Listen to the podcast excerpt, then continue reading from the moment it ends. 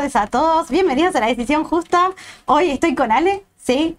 Eh, vamos a hacer el nuevo Team Fundamentals, me parece, ¿no? Sí, buen día. Bueno, bienvenida, Pri. Sí, porque bueno, a partir de ahora los jueves seguramente está haciendo los vídeos de la parte fundamental con mi compañera Priscila, a quien se va a estar incorporando y me va a estar dando una mano en estos vivos también, eh, hablando de la parte, bueno, realmente los jueves se enfocamos un poco más a lo fundamental. Así que bueno, vamos a estar acá todos los jueves. ¿eh? Sí. Bien. Y bueno, mercados. ¿Cómo estuvieron hoy los mercados? ¿Cómo estuvo acá? ¿Cómo estuvo afuera? ¿Qué pasó que contado con liquidación que ayer subió tanto? ¿Cómo estuvo hoy? Hoy estuvieron subiendo, más que nada el MEP, subió bastante. Que me viene subiendo un montón. Sí. Eh, podemos ver cómo bajan los, eh, do- eh, los bonos en dólares. Una fuerte baja en los bonos en dólares, un 3% en el AL30D. Eh, así que bueno, eso es lo que hace subir las cotizaciones. Estamos viendo mucho volumen también operado. Sí. Los CDRs, a mí por lo menos me está costando operarlos. Es como que intento comprar y no, no llego. No sé qué pasa. A mí se me mete algún bote en el medio, no sé por qué. Los bots, los bots. Me pasa, sí me pasa. Así que bueno, Estados Unidos, una rueda bastante volátil, bajista. ¿Sí? Sí. estuvimos viviendo. Esto se puede dar por las solicitudes semanales de desempleo, ¿sí? que vinieron mayor que eh, la semana pasada, pero menor que lo estimado, después de un dato de empleo privado que no animó mucho eh, al mercado. Sí, ahí, ahí Pri, también te su- sumo, digamos, el tema de aclarar un tema que hoy se habló en la mañana del mercado, que lo habló Edu Console, y quiero volver a ratificar lo mismo. Tengan en cuenta que si el mercado local está subiendo, ¿sí? Hay que siempre analizar qué está pasando en dólares con los ADR, si están subiendo o bajando. Porque ayer particularmente, hoy no tanto, pero ayer particularmente, ayer bajaban los ADRs en dólares. Puedo decir que conceptualmente el papel o Argentina de alguna forma decirlo y visto, estaba bajando, pero acá subían fuertemente en pesos por la fuerte suba que tuvo el contado con liquidación. Tengamos en cuenta que todos los, los ADRs argentinos, que es un monto importante y es una parte muy significativa del Merval, Sí. al cotizar con Estados Unidos, quedamos con una vinculación con el tipo de contado o contado con liquidación. Entonces un aumento, digamos, de- de- del dólar contado con liquidación se transforma en un aumento en pesos. Pero ojo el análisis que se hace de esto. ¿sí? Sí. Tratemos de analizar en una moneda homogénea como el dólar y qué está pasando con el dólar con los papeles argentinos. ¿sí? Sí. Hoy estuvo más o menos el contado con liquidación Tranquilo. en la misma zona, más o menos 900 y algo, un poquitito más que el cierre de ayer. Sí, en un momento estuvo bastante, bajó a 8.90, tocó 8.95, estuvo Sí. ahí y después, bueno, volvió a rebotar. Eh, pero los ADRs argentinos fueron los que en Estados Unidos se mantuvieron al alza. Si bien empezaron una rueda bajista, como el mercado estadounidense en general, eh, terminaron la rueda positivos. Sí, y un tema. Arrancó también el contado con liquidación como 930. Sí, Es decir, seguía en la misma tendencia ayer y después hubo un momento que frenó, se calmó, corrigió, pero se mantuvo en el nuevo escalón que pareciera que está más o menos por los 900 pesos. sí. Así que nos vamos a tener que empezar a acostumbrar a este valor. Yo no veo tanto bajando ni el contado con liquidación ni el MEP. ¿sí? Es decir, posiblemente si fuera sería muy poco.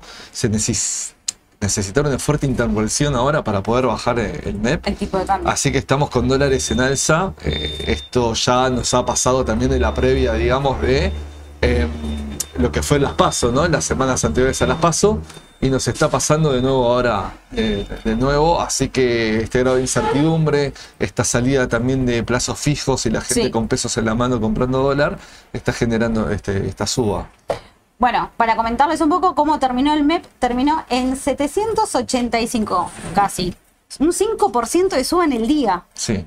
Es un montón, ¿sí?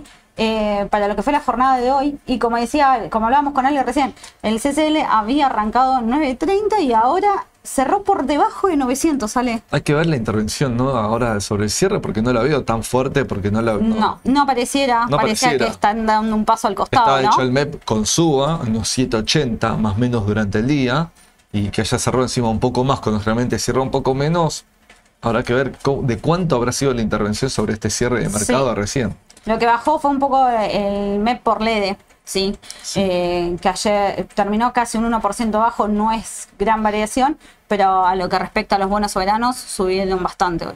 Y quiero recordarles que en la página de Rada Bursátil, si quieren ver las cotizaciones en dólares de los papeles argentinos, la tienen. En la parte central, apenas se entran, eh, hay una parte que dice ADRs, le dan clic ahí y ahí van a ver la cotización de los papeles argentinos en dólares para poder ir analizando a ver eh, también qué está pasando entre el peso y el dólar y las cotizaciones en los distintos mercados.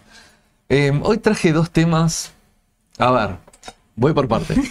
Primero traje, traje acá local Edenor, ¿sí? Bien. Un papel que no hemos visto, un papel que ha tenido adeptos que han estado preguntando en algún momento, un papel de, de una empresa y un sector muy regulado, Sí. muy regulado, eh, y que vamos ahora a estar viendo un poco los números y explicando un poquito el negocio y, eh, de, de Edenor y a qué está sujeto Edenor para tenerlo en cuenta o no a la hora de que quieran invertir. Y por otro lado, que lo preparé ayer, el sector de consumo en Estados Unidos. Sí, justo, tengo un timing bárbaro. Hoy Coca-Cola bajaba casi un 5%, PepsiCo también. Casi todo consumo estaba bajando hoy eh, en, en un grado importante, pero ya viene bajando en los últimos tiempos. Y siempre hablamos que son papeles defensivos y de resguardo. Entonces, ¿qué está pasando con los papeles de consumo defensivo de Estados Unidos? Algunas teorías tenemos para compartir con ustedes, así que quédense porque eso va a quedar para el final, eh, para ver qué, qué es lo que está pasando. Pero si querés, arrancamos con Edenor. ¿Qué te parece? Vamos arrancando con Edenor Vamos con. Edenor. ¿Te gusta Edenor? ¿A vos? Sí, ¿Sí? es bastante volátil igual para mi gusto, pero sí, sí, sí. Ok, bueno, vamos con Edenor. Edenor es, nace de, bueno, en la época de Carlos Saúl Menem, ¿sí? de la privatización de las compañías, más que nada estatales, de Segva, es un desprendimiento de la empresa estatal de Segva, voy a ponerlo acá, no lo estaba poniendo. En el año 92 se crea la empresa eh, distribuidora Norte Sociedad Anónima, ¿sí? que tiene de, eh, digamos, toda la área norte de lo que es Cava y zona norte y parte de zona noroeste de, de- de- del país, de, perdón, de Buenos Aires, Aires. perdón, de Buenos Aires, de la parte de AMBA de Buenos Aires, ¿sí? Eh, en lo que es distribución de energía eléctrica, lo que es de baja tensión y es lo que llega a nuestros hogares eh, y, y algunos pequeños comercios y compañías. ¿sí? Cotiza en bolsa eh, desde, desde casi desde que ingresó y desde el 2007 cotiza en Estados Unidos, eh, digamos como, como ADR. El ratio es 20 acciones de Edenor, es un ADR en Estados Unidos. ¿sí? Perfecto. Un certificado en Estados Unidos. Y el área de concesión, como decía recién, eh, comprende 20 municipios ¿sí? del noroeste de Gran Buenos Aires y zona norte, como decía recién, aproximadamente 11 millones de habitantes. Y el dato importante, tener en cuenta siempre que analicen o quieran comprar un negocio concesionado, vean hasta cuánto dura esa concesión. Porque yo voy a estar comprando capaz un papel o algo de un negocio que la concesión vence el año que viene o el otro y, estoy en riesgo de que le renueven o no le renueven, eso es peligroso. Sí, Pero bueno, no es el caso de Enor, pero sí, bien vale el dato de compartirlo con ustedes de que finaliza en 2087, ¿sí? La concesión que tiene. Obviamente que esa concesión tiene eh, requisitos y obligaciones que tiene que hacer la empresa, ¿sí? Eh, eh, por lo tanto, si la empresa incumple sostenidamente en el tiempo un montón de esas condiciones, se le puede revocar esa concesión y llamar una nueva licitación. Pero bueno, eh, esta- ese es su riesgo que va a estar siempre, porque Claro. es, es latente todo el tiempo, ¿sí? ¿Y cómo está compuesto Edenor, su composición accionaria? Hasta hace no hace mucho tiempo era una empresa que formaba parte del Grupo Pampa. Grupo Pampa la vende, la compra Edelcos. Edelcos, eh, los dueños, eh, la parte mayoritaria, sí, 51% estoy hablando, sí. eh, directa e indirectamente es una empresa que está controlada por Daniel Vila, José Luis Manzano y Mauricio Filiberti, muy conocidos mucho con el grupo Vila Manzano. La realidad es que no es que tiene ese título en sí, pero bueno, eh, conforma ahora parte de, de ellos. Un 22% cotiza en la bolsa, ¿sí? tanto eh, de lo que es, eh, digamos, ban- perdón, Bolsa de Comercio de Buenos Aires, perdón que me trabé, y en Estados Unidos, Sí. ¿sí? en Nueva York. Y hay un 27%, casi un 26,8% que está en mano del ANSES. Como muchas de las empresas privadas de Argentina que cotizan en bolsa, a veces hay en mayor proporción o menos proporción un porcentaje en la cual está el Estado a través de una de sus dependencias que es la ANSES. Eh, en este caso un 20 26,8% que no es menor, no es poco, ¿sí? Eh, en lo que es la participación eh, en, en Edenor. Y ahora quería compartir un poco acá, Pri, lo que es la evolución de las ventas. sí. Es decir, ¿Cómo opera el negocio de Edenor como para que se entienda? Ellos le compran a Camesa, que es el administrador del, del mercado eléctrico mayorista, la energía, esa energía que a su vez ponen a disposición y está en el sistema a través de las generadoras eléctricas y que se transfiere de la alta tensión a los canales de baja tensión a través de las distribuidoras eléctricas, principalmente Transener, que es la más importante, ¿sí? Y en esa regulación es donde aparece, digamos, Camesa en esta administración y es la que le despacha y le vende la energía a las distribuidoras, Edesur, Edenor en este caso. Eh, y eso es lo que después vende o consume, digamos, la, gente. Exactamente. El año acá podemos ver una evolución del consumo, ¿sí? de lo que es energía eléctrica, y cómo después del 20 empezó a recuperar nuevamente un poco el consumo, con un aumento del 5,1% en el último año anual, a que tengo el dato anual, respecto eh, al año anterior. Esto es importante, porque ante una baja de consumo de cuidado, esto va a pegar en los números de la compañía. Claro. Y vamos a pasar a los números. Y acá también hay cuestiones muy importantes para tener en cuenta, porque esto después se ve reflejado en los números, ¿sí? Que es el tema de las tarifas. Y acá hay algo que quiero explicar como para que se entienda. Muchas veces cuando ustedes leen en el diario o leen de que van a aumentar las tarifas de luz a nosotros los usuarios, ¿sí? No siempre, yo estoy hablando ahora desde el punto de vista no como usuario, sino desde la empresa, desde Enor, ¿eh? como, Sí. como, como empresa y en sus números. No siempre significa eso de que un aumento de tarifas sea una mejora para los números de Edenor. Y lo explico por qué. La tarifa se compone principalmente por el costo de la energía eléctrica. Sí, esto lo voy a resumir básico, ¿no? Porque hay, hay una parte fija, variable, bueno, lo voy a resumir. El costo de la energía eléctrica, impuestos, el margen de la empresa que, que gana, ¿sí? en este caso de Edenor, Sí, y eso me da una tarifa final. perfecto. ¿Sí? ¿Hasta ahí estamos? Entonces, en la subvención que está teniendo la energía eléctrica en el país, lo que más se está subvencionando es lo que le sale al consumidor final con lo que ya cuesta la energía desde su generación. Porque ya para generar en una matriz bastante termoeléctrica como es la Argentina, en la cual hay que quemar combustibles para generar la electricidad, Sí, y en donde la cual tienen contratos también por un tema de inversiones que han realizado en el sector en dólares, ¿sí? A 5 años, 10 años, y lo hemos ya hablado cuando hablamos de Pampa o Central Puerto o, en otras decisiones justas que hemos hecho antes, me queda un desfasaje grande entre transporte, costo de generación, dólares, combustibles, a lo que debería pagar el consumidor final. Y ahí, eh, ahí es donde intercede el Estado subsidiando. No está subsidiando a Edenor, está subsidiando al vínculo de gastos que hay o costos en toda la cadena, principalmente desde la generación, ¿sí? Con, eh, digamos, el usuario final que somos nosotros. claro, toda la cadena de producción. Exactamente. Y a su vez este subsidio te lo divido en dos también. Uno que vos ves directamente en tu boleta, ¿sí? En la cual, eh, te, di- por ejemplo, la de la luz es muy claro, te dice cuánto te está subsidiando la luz, Sí. No tiene los subsidios, ¿sí? Pero aparte, independientemente, por más que vos no tengas los subsidios, igual hay una parte que el Estado está subsidiando en las generadoras ese costo de generación de energía, para que la energía que se despacha del sistema no, no, no está 100% libre, ¿sí? no estamos pagando igualmente el 100%. Entonces, también ese subsidio, digamos, está dividido en dos. Ahora, ahora, si me aumentan las tarifas a veces, es porque el Estado está subsidiando menos este sistema.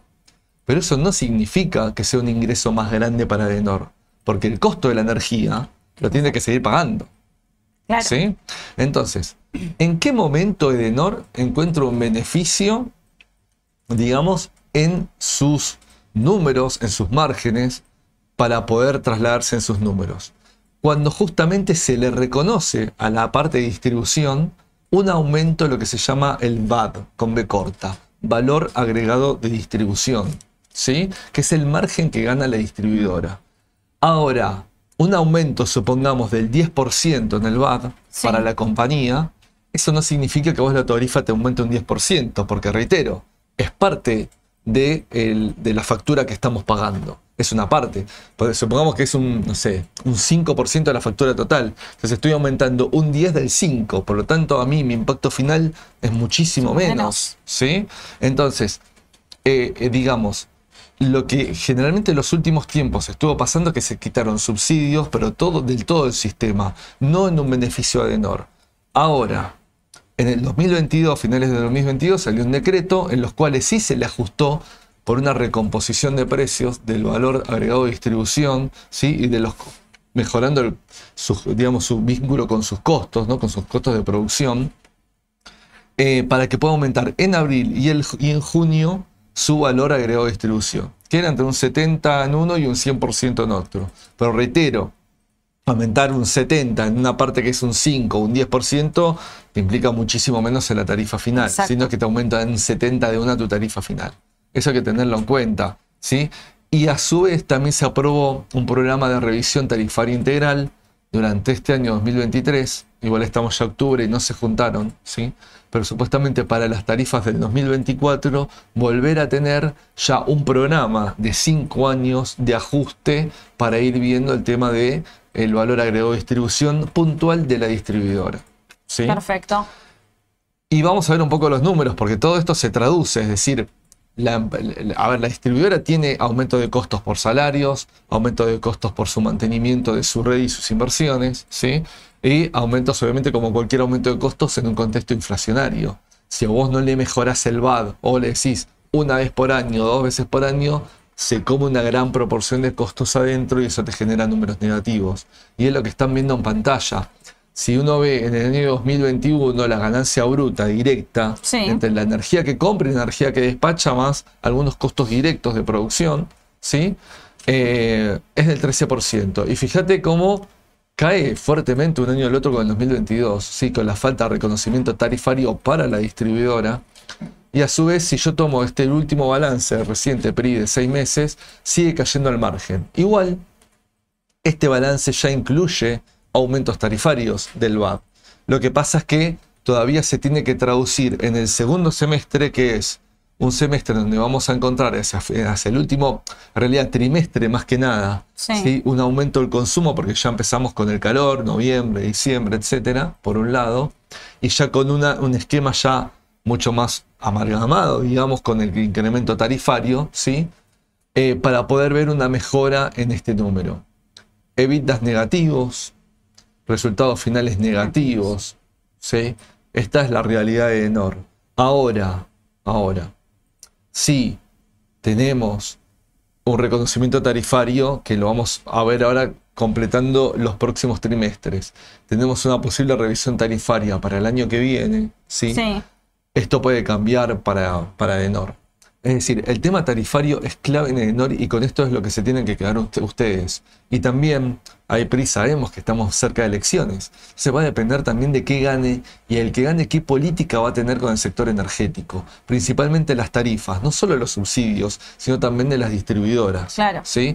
Porque obviamente con estos números, obviamente pues nosotros en verano nos corta la luz, protestamos, un montón de cuestiones se hace muy difícil para la compañía sin reconocimiento tarifario poder hacerle mantenimiento de la red eh, y las inversiones necesarias también. No es que los estoy defendiendo para nada, soy el primero que grita en verano cuando me cortan la luz, pero digo, estoy mostrando acá datos, esto lo están viendo, y, obviamente es una realidad que, que, que tiene la empresa. Y vamos a la parte patrimonial, porque recién hablé de un tema de los cortes, etcétera, las distribuidoras de energía eléctrica tienen que asegurar y mantener por su contrato de concesión una cierta calidad del servicio que presta. ¿sí? Por lo tanto, si no tiene esa calidad, se van haciendo marcas, multas, se va, digamos, eso se va marcando, y eh, como es, em, se va viendo, digamos, eh, con el R, que es el el órgano de control en este sentido sobre la, parte energética, qué sanciones tiene. Y fíjate que acá las sanciones estamos hablando de 36.900 millones de pesos, ¿sí? 34.700 millones de pesos. No son números chicos para la empresa, forman parte del pasivo. Estoy hablando de un pasivo de 558 mil millones de pesos en el último, en la última foto exactamente a junio, contra un patrimonio neto de 172, es decir, su negocio eh, digamos, está mucho más apalancado con deuda que con capital propio, esto lo estamos viendo. Y acá los activos generadores del negocio de Enor no es como en una empresa de consumo que te vende un alimento, que eso lo tengo en el activo corriente y tengo un ciclo de capital de trabajo y operativo, ¿no? Stocks, pago proveedores, cobranzas de clientes Claro. y tengo un ciclo de esa rotación. No, acá los activos generadores, en este caso de Edenor, es su activo fijo, su activo de largo plazo, porque es su- sus instalaciones, su red, su capacidad, todas sus estaciones y subestaciones eléctricas, transformadoras, es decir, todo lo que nos llega a nuestra casa. Eso no es un activo corriente, es un No. activo de largo, en lo cual, por un lado, se invierte y eso es más activo, o se gasta para mantenerlo y eso va al cuadro de resultados. ¿sí? Por lo tanto, eh, digamos, casi todos sus activos de largo plazo, que su capacidad para poder generar ingresos futuros a través de la prestación de un servicio, Sí. está apalancado con deuda, primo. Y esta deuda es principalmente con Camesa, Sí. pero acá con Camesa sí tengo la energía que compra. Entonces, Claro. porque la energía que compra no se me traduce en un activo de corto plazo, se me traduce en lo que se distribuye por las redes. Eh, estaba saludando a Sole que nos vino a saludar. Sí, nos vino a saludar. Sole. Eh, eh, por las redes. Eh, y entonces eso es lo que genera esta distorsión a veces en lo que es la liquidez y el análisis de liquidez. Ese es un claro ejemplo que el índice de liquidez no es siempre un índice que hay que analizar para todas las empresas por igual. Acá no me sirve mucho el índice de liquidez. Sí. En este caso, porque no es una empresa comercializadora de un producto, No. sino de un servicio a través de su red. Por eso el activo Sí. no corriente es el más alto dentro de los dos. Exactamente, exactamente. Y su deuda financiera que no es tan alta, que no tiene mucho acceso al crédito, esto es importante, de NOR, eso es un punto importante, tiene un crédito con Itaú, creo que lo canceló hace unos dos años, y esto es exclusivamente ONs, obligaciones negociables. Sí.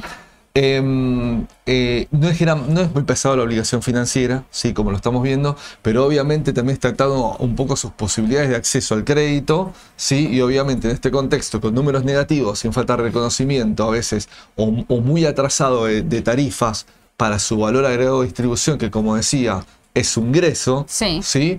Obviamente le va a, co- a costar muchísimo conseguir financiamiento, excepto que el día de mañana ya otras reglas, otro gobierno, como quiera tratar el tema tarifario y el tema, digamos, de, energía desde otro enfoque. Ahí podrá ser, no por el momento. ¿sí? Mientras que estemos en un sector aún todavía, aunque no lo crean, porque todos estamos pagando más de luz, es una realidad, ustedes también, pero aunque no lo crean, sigue todavía subsidiado, ¿sí? Eh, esto va a seguir pasando. Esto es probable que siga pasando. ¿Cómo venimos con el termómetro de la gente? ¿Consultas? ¿Cómo- Consultas, cómo por el momento viendo? de Denor no, no tenemos, sí, estuvieron consultando por Petrobras, Coca-Cola, ¿qué pasó Bueno, con Coca-Cola? no, ya vamos a hablar ahora. Vamos a Petrobras, que, de- Petrobras, vayan por favor a la decisión justa del jueves pasado que estuvimos Sí. hablando de Petrobras. Quiero hacer una aclaración, ¿sí? porque yo justo en, en esa decisión justa habíamos puesto que eh, la participación del Estado brasileño era, perdón, a una comilla, ¿eh? a un paréntesis, un, un segundito, de que era solo de un 5%, un, er- un error ahí al exponer, en realidad es casi un 30 y pico por ciento lo que participa el Estado brasileño, digamos, en En Petrobras. Petrobras. Es menos que antes, eso sí, es verdad, pero todavía mantiene un, un porcentaje alto a través del Banco de Desarrollo de Brasil. Sí, Quería también. aclarar este punto sobre la decisión justa del jueves pasado para que lo tengan en cuenta. También le dejamos el link de la mañana del mercado, donde hoy Edu y Sole tocaron también el tema por, el, el- por lo que es el petróleo principalmente. Sí, sí, porque bueno, el petróleo venía subiendo, subiendo, encontró un techo, empezó a bajar. Eso también ahí, cuidado con los que estén comprados en empresas energéticas. Sí. Eh, porque bueno, está en, preso- en pleno proceso de corrección el tema del barril de petróleo.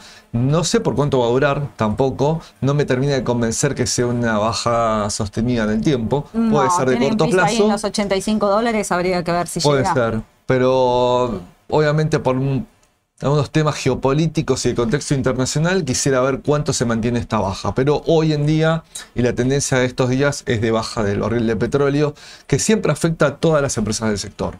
Mejores o peores, pero siempre la baja del Sí. barril afecta a la cotización de, de las empresas del sector. Pero bueno, retiro el paréntesis, volvemos a volvemos a Edenor. Edenor. Vamos a volver a, a, Edenor y vamos a pasar a los ratios, ¿sí? La liquidez, como decía recién, no es un parámetro que eh, valga mucho en el análisis de esta compañía, ¿sí? No, en este no tiene sentido. alta fluctuación tampoco. para, para nada, el endeudamiento es alto y ven cómo va creciendo de el 69% de pasivo financiando el activo total al 74 y al 77 Sí. y no puedo establecer una relación de deuda vida cuando el EBITDA es negativo. Exacto. Es decir, eh, en realidad esto se complica porque no, no- no lo podemos calcular. Sí, cuando el EBITDA era positivo en el 2021, podemos decir que ahí hay una relación de un año, lo cual hubiese estado adecuado y correcto, pero hasta que haya, reitero, y vuelvo a lo mismo, Edenor es símbolo de reconocimiento ajuste tarifario. Entonces, por el momento, para mí, digo, para cerrar un poquito el tema de Edenor, eh, de acá hasta las elecciones seguramente nadie se va a traer a tocar esto, ¿sí? Y una vez que tengamos nuevo presidente hay que ver eh, su espacio político, cuál es, eh, y el presidente mismo y su ministro de Economía, cuál es la política que tiene respecto a las tarifas del sector energético. Tampoco veo tan de golpe, aún ganando la parte más liberal, de alguna forma decirlo, que de golpe salga, digamos, a, que paguemos un 100% del consumo eléctrico, ¿sí? Porque hay, reitero, hay una diferencia muy grande entre la capacidad del argentino con lo que son los costos de generar eh, energía pero bueno, capacidad de graduar. No, aparte incide en toda la economía general el aumento en la energía. Sí, sí, claramente. Pero bueno, lo que digo es, hay que ver cuál es la política del próximo gobierno, porque, eh, eh, porque hoy ustedes ahí por detrás podrían estar especulando en este momento justamente comprar Edenor o no en función de la próxima revisión tarifaria y los ajustes que pueda tener Edenor podría ser una oportunidad. Pero reitero, también va a marcar un poco de, eh, del sector político que esté ganando. Sí, no vemos un shock inmediato en la tarifa, podríamos decir. Exactamente. Podría ser más gradual todo. Exactamente. Y vamos, vamos con esto, miren, el, título. Nada, yo te tengo una suerte. Llego, vamos a Mirá, ya empezaron. Vamos a hablar de esto y a ver qué está pasando con esto. Y hoy me como un Coca-Cola menos 5, un Pepsi menos 4. Eh, Hablen de Con, por favor. Pepsi está mejor que Con. vamos a hablar a ver qué está pasando con el sector de consumo de Estados Unidos. Y esto, PRI, lo sabés porque esto lo charlamos con nuestros clientes. Generalmente, y esto no es una foto de hoy, a largo plazo siempre decimos que los papeles de consumo son papeles defensivos. ¿sí? Es decir, ¿y por qué? Y lo voy a explicar. Te hago un minuto. Obvio, sí. Te dejo una pregunta de Enor. ¿Qué porcentaje de atraso tienen las tarifas hoy en día? No, bueno, eso es una presentación, eh, digamos, la distribuidora hace una presentación de cuáles son principalmente sus variaciones de costos y eso si dentro de un programa de revisión tarifaria ese mecanismo ya sería automático, pero hoy no lo es porque no está ese proceso de una revisión tarifaria integral con un mecanismo de cinco años, que es lo que se vendría. Entonces, mientras tanto hace presentaciones de lo que está sufriendo por su aumento de costos para que tenga reconocimientos. Y bueno, al final del 2022 salió estos dos aumentos que fue para abril y para junio. No está previsto, por lo menos por el momento, uno nuevo de acá a fin de año, pero porque en realidad se tendría que hacer esta revisión para ya arrancar si el 2024 con un nuevo esquema tarifario. ¿Sí? Sí. Pero reitero, por el margen de la distribuidora, después el resto de subsidio, no subsidio, el resto de la energía es otro tema. ¿Sí? Es otro tema pero seguramente no, tengo un número fino exacto, no lo leí tampoco los balances de la compañía, de cuánto es el retraso que están teniendo. ¿sí? Pero arranquemos por la base de que tiene que ser por lo menos una ganancia positiva. Estamos viendo un EBITDA negativo. Si nadie de nosotros genera un negocio o se hace cargo de una responsabilidad o un riesgo afrontando un negocio con inversiones, con personal y un montón de cuestiones, en algo que voy a ir a pérdida. Directamente ni me embarco. Pero bueno, todo será también transitorio, se verá, reitero, eh, en la mesa juntándose entre todos. ¿no? Sí, estamos en una época también complicada, de mucha volatilidad en todo lo que son las conversaciones para los empresarios, para el mercado y la economía en general. Y te preguntan, Ale, esta pregunta te la hago porque quiero saber, ¿la tendrías en tu cartera de cara a las eh, elecciones? Me voy a poner en dos costados, me voy a ir la mitad de la cara malo y a un bueno, ¿sí? Eh, si me pongo en modo especulativo, la podría tener. Sí, claro que sí. Porque estaría apostando que el próximo gobierno estaría retocando rápidamente las tarifas. Y eso recompondría los números de Denor y posiblemente eso haga que, la acción suba. Ahora, eh, desde un punto de vista hoy, sería más cauto. Por, varios motivos. Primero, porque los números de hoy reflejan esto y la realidad de hoy es la que tenemos. ¿sí? Y segundo, que porque eh, el tema de. Eh, de, perdón. Eh, ay, quedé.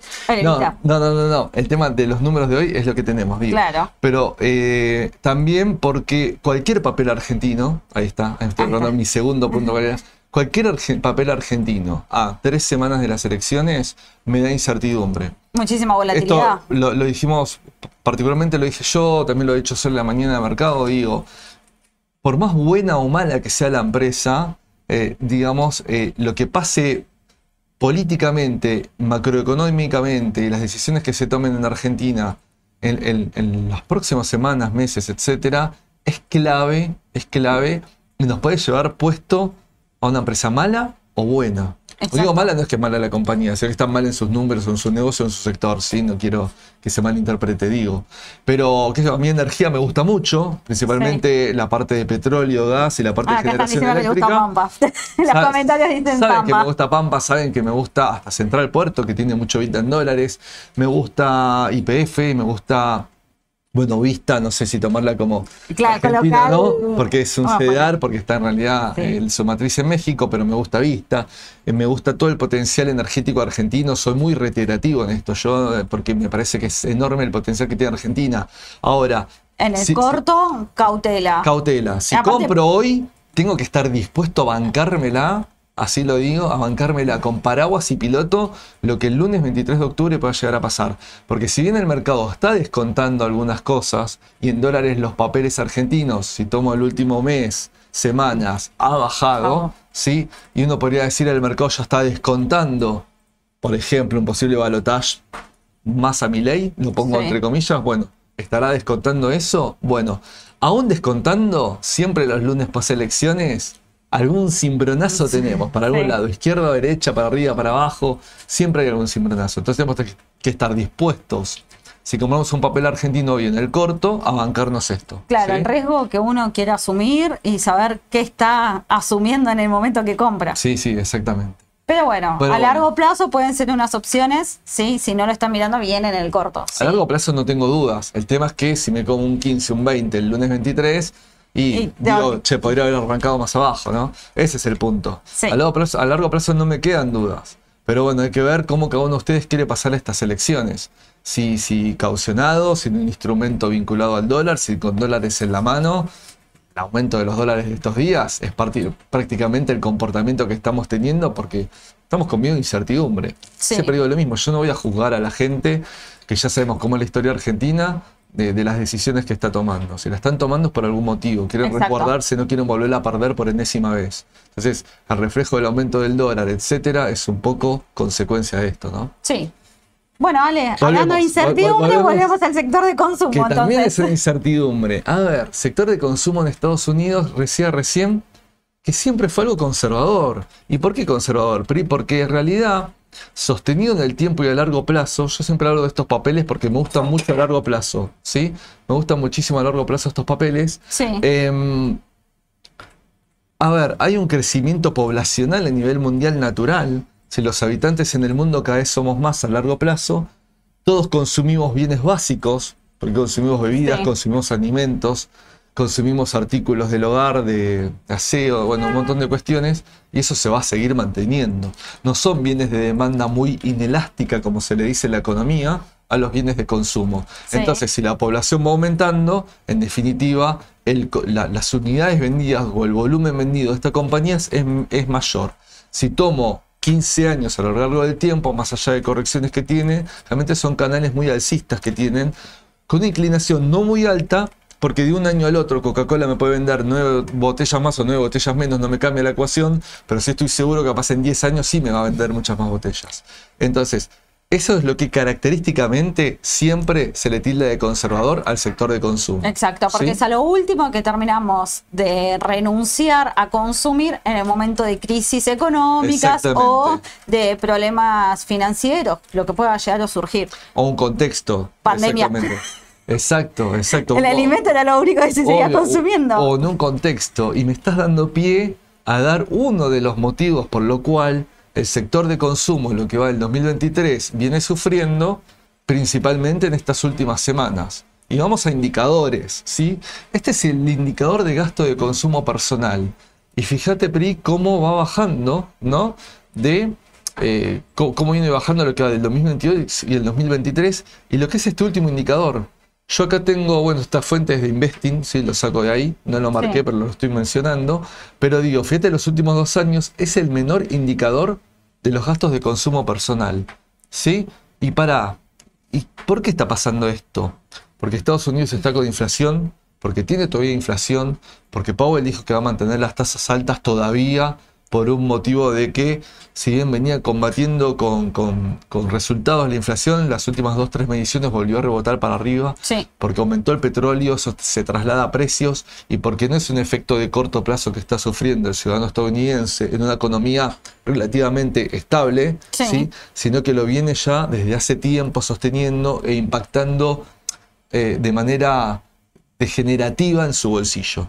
¿sí? Las tasas de hipotecas están eh, arriba del 7,5%, es muy caro. Es altísimo. No hay ventas de unidades nuevas ni unidades secundarias de hogar de lo que es eh, viviendas, ¿sí? La mora de las tasas de, que esto también es preocupante en Estados Unidos, la mora de lo que es hipotecas es importante. Sabemos que allá es un sistema mucho más liberal, allá te tenés que bancar tus gastos de salud, te tenés que ahorrar plata para el colegio de los chicos, ¿sí? Sí. Eh, entonces, este es un punto importante. Como decía Peri recién, es el último que vos vas tocando, es el consumo. Y fíjate cómo lo están tocando el consumo. ¿Cómo fue bajando? ¿Cómo fue bajando el Es que consumo? es, yo me acuerdo cuando salió el último PCE, eh, hablábamos de que el mercado se volvió, el mercado de Estados Unidos se volvió optimista porque al tener un resultado tan bajo en este- en- de último, del último tiempo, como está mostrando algo en, en los gráficos, eh, podría evitar que la Fed siga con la suba de tasas. Pero bueno, los datos que están empezando a venir no serían muy prometedores. No, no, no. Y obviamente esto, esto, a ver, esto por un lado, a ver, lo voy a dividir en dos. Para, para lo que está buscando económicamente eh, Estados Unidos, ¿sí? Eh, la Fed, el gobierno, etcétera, no es un mal dato. Porque si baja el consumo, significa que está enfriándose la economía y es lo que están buscando. Claro. Pero puntualmente al sector de consumo, y ahí vuelvo, a Coca-Cola, a Procter Gamble, a Johnson Johnson, a PepsiCo, a todo lo que es consumo, le va a afectar. Porque está afectando el gasto que hay. Esto es un indicador, lo estamos viendo. Está bajando el gasto de consumo personal por habitante de Estados Unidos. Entonces, cuando hablo de consumo personal, lo primero que se viene a, a la cabeza son los consumos. Y vamos al de consumo básico, porque este es el subyacente.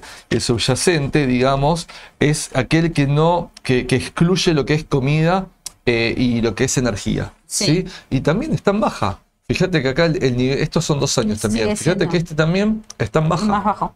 Pero aparte es la última medición y esta última medición está coincidiendo con lo que le digo que está pasando en las últimas semanas, en el último mes, con las empresas de consumo. Reitero, a mí a largo plazo me siguen gustando, para muchos esto es una oportunidad, puede ser, no digo que no, pero ojo porque uno cayó del 2,5 al 4,1 y el otro del 3,7 al 4,97. Entonces, Sí. digamos, eh, que- perdón, del 4,1 bajó el 2,5 y del 4,9 lo tengo acá el 3,7. Eh, es decir, esto es preocupante. Hay algunas luces de esperanza para el sector de consumo que es un índice, no lo traje acá, no lo puse en una pantalla, que es el de consumo de tarjeta de crédito. Y ese está respecto al valor anterior en un 2% más. ¿sí? Bien. Y ese puede ser una premonición de que pueda empezar a destaparse o a destrabarse el consumo general, que es el índice que se mide acá en estos dos que acabo de compartir con ustedes. ¿sí? Sí. Esto es uno de los motivos. El otro motivo es que durante el año 2022, cuando el, el aumento de tasas era progresivo y cuando la gente se refugiaba en este tipo de papeles, Sí. Al 2023 empezar a bajar la inflación y empezar a aflojar la Fed con el aumento de tasas, la gente volvió a inclinarse a papeles más tecnológicos, por Sí. ejemplo, o de otros rublos económicos, y para irse a un papel tengo que salir de otro y empezó a salir de papeles conservadores que habían subido y que habían mantenido en el año 2022. Entonces, tengo por un lado este tema de cambios de tendencia en el mercado. Hoy igual el mercado está bajando casi todo, ¿sí? Si no se salvaba nada. Pero también estoy teniendo estas últimas mediciones, por eso los últimos ejemplos que estamos teniendo, digamos, en lo que son empresas de consumo, porque no están acompañando. Sí, No acá están Ale justo te, te dicen, Ale, habría que dejar de considerar Co como defensiva y buscar algo, un papel más estable. Yo creo que este contexto muy puntual de corto no cambia la esencia, ¿sí? No sé quién lo está preguntando, Acá, Eh, Diego. Diego, mira, para mí no, no cambia esta esencia. Es decir, conceptualmente y a mediano o largo plazo siempre van a ser papeles defensivos. ¿sí? Ahora, un efecto, hoy tuvimos un dato, digamos, de solicitud de empleo. Sí. Tampoco acompaña. Es decir, hay un miedo de recesión en Estados Unidos todavía latente. Exacto. Y la recesión donde primero la empezamos a ver es en el consumo. Y eso es todo lo que está pasando en el consumo. ¿sí? Sí. Entonces, y estos indicadores encima lo avalan. Entonces, no digo que eh, esto se sostenga en el tiempo. Para muchos esto es una oportunidad. Para mí los papeles de consumo me gustan muchísimo a largo plazo. Pero inevitablemente me encantan a largo plazo porque encima son empresas que pagan dividendos. Entonces, mientras tanto, tienen buenos dividendos para lo, para, para lo que es, digamos, eh, el inversionista de largo plazo. Pero sí, hoy la situación es esta. Quería describir un poco qué es lo que está pasando con el sector de consumo hoy ante las preguntas, ¿sí? Y Sí. Obviamente también, obvio no todo es negativo, yo creo que esto no va a durar tampoco demasiado todavía. Me parece que estos datos justamente de enfriamiento puede hacer cambiar alguna actitud, por más que va a mantener tasas altas la Fed durante el 2024. Sí. Este dato que leí, eh, que lo validé en dos fuentes de consumo de tarjeta de crédito, que sí está subiendo, es, es un brote verde para verlo y analizar para el resto del consumo. Eh, pero bueno, esta es la realidad de hoy y tratar de explicar un poquito qué es lo que pasa, que ahora lo vamos a ver en la pantalla siguiente, Pri, porque mirá, acá traigo también de Todo. nuestros amigos de Investing, eh, cartera, distintos papeles, digamos, del sector de consumo, ¿no? Eh, Target, que es el supermercado, Sí. que la que este que cambió, es Kellogg, cambió Es el Kellogg. nombre. Kellogg cambió a Kellanova, ahora, no sé, cambiaron el nombre. Eh, Home Depot, McDonald's, Coca-Cola, Starbucks, General Mills, que acá no está muy presente en Argentina, pero en Estados Unidos es una empresa de alimentos muy importante. Eh, por ejemplo, los dueños de la marca de helado Heinz, por un, no sé, un ejemplo que tiro. Procter Gamble, PepsiCo, Johnson Johnson, Mondelez, Walmart. Molson Coors, que es una de cervezas, que esta es una de, las que bastante zafan, es una de cerveza bastante grande e importante de Estados Unidos. Sí. Y Kraft, que es otra de las de alimentos que también más o menos viene zafando. Pero fíjate lo que es Las en el mes, las bajas en el mes. ¿Sí? Esta foto encima es de ayer, ¿eh? Es decir, hoy esto está peor, porque hoy Sí. todo el consumo estuvo afectado. Fíjate en la semana también lo que es. Ahora Coca que acá está 1.38, le tengo que sumar Cinco. 6 y pico. 1.38 más el 5 de hoy, Sí. 6 y pico. Seis y pico. ¿Sí? Es decir, eh, y este verde es porque era de ayer, eh, esta foto que tengo acá de la preparación, Sí. porque hoy está todo rojo. Entonces, eh, esta es la situación de hoy. Para algunos es una oportunidad. El que está comprado, si su objetivo era de largo plazo, yo no cambiaría el objetivo. Al contrario, si tuve una disponibilidad, hasta no sé si no compro y promedio, Sí. ¿sí? En ese sentido. Eh, y el de corto, sí, está un poquito Complicado. dolido y complicado en este, en este contexto. Pero acá quiero demostrar que los datos que expliqué recién, el contexto macroeconómico de Estados Unidos que acabo de explicar recién, este es el reflejo de lo que está pasando. ¿sí? Esto, esto es lo que se está viendo acá. Igual reitero y vuelvo a ser reiterativo con esto. A mediano o largo plazo son empresas que a mí igual me siguen gustando porque son esas empresas, como siempre digo, para jubilarte. si Son empresas dejar- sólidas aparte. Sí, sí, sí. Y obviamente también depende qué misa a tu, a tu cartera le querés dar. Eso es, eso es importante. Sí. Acá te preguntan por Visa. Por Visa, bueno, Visa es un mix. Visa es un mix entre entidad financiera y consumo.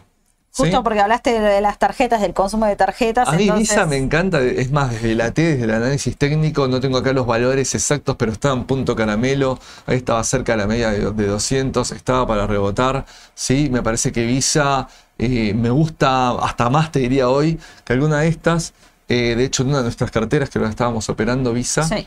eh, digamos, eh, Visa me gusta, Visa me gusta porque Visa también refleja el consumo, obvio, pero aparte, digamos, tiene como otra perspectiva, ¿no? Porque Sí. estamos hablando casi de una empresa financiera en ese sentido. Entonces también está vinculada a tasas y a un montón de cuestiones por financiamiento, etcétera. Pero digo, a mí Visa sí me gusta.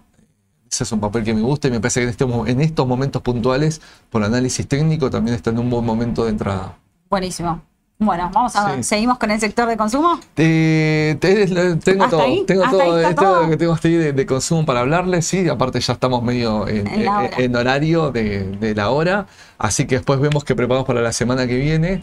Eh, reitero, no alerta con el consumo, Sí, muchos me deben estar eh, diciendo maldiciones por, por, Por- esto que estoy diciendo, porque están sufriendo esto que está acá. El que está comprado en CDR, seguramente el contado con liquidación le estuvo compensando en estos días la baja Sí. de estos papeles. ¿sí? Mm, Eso, o eso- menos hoy. real. Sí. Eh, igual es un análisis que hay que desprenderlo, ¿no? Porque yo tengo que ir al origen de la empresa y del sector que estoy invirtiendo. Como hablamos de los ADRs argentinos que suben en pesos, y hay que mirarlos en dólares. Exactamente, pero digo, eh, ah, no, cambiaría mi objetivo mediano a largo plazo. Sí tendría en cuenta el tema de eh, cómo es eh, el que estaba muy de corto.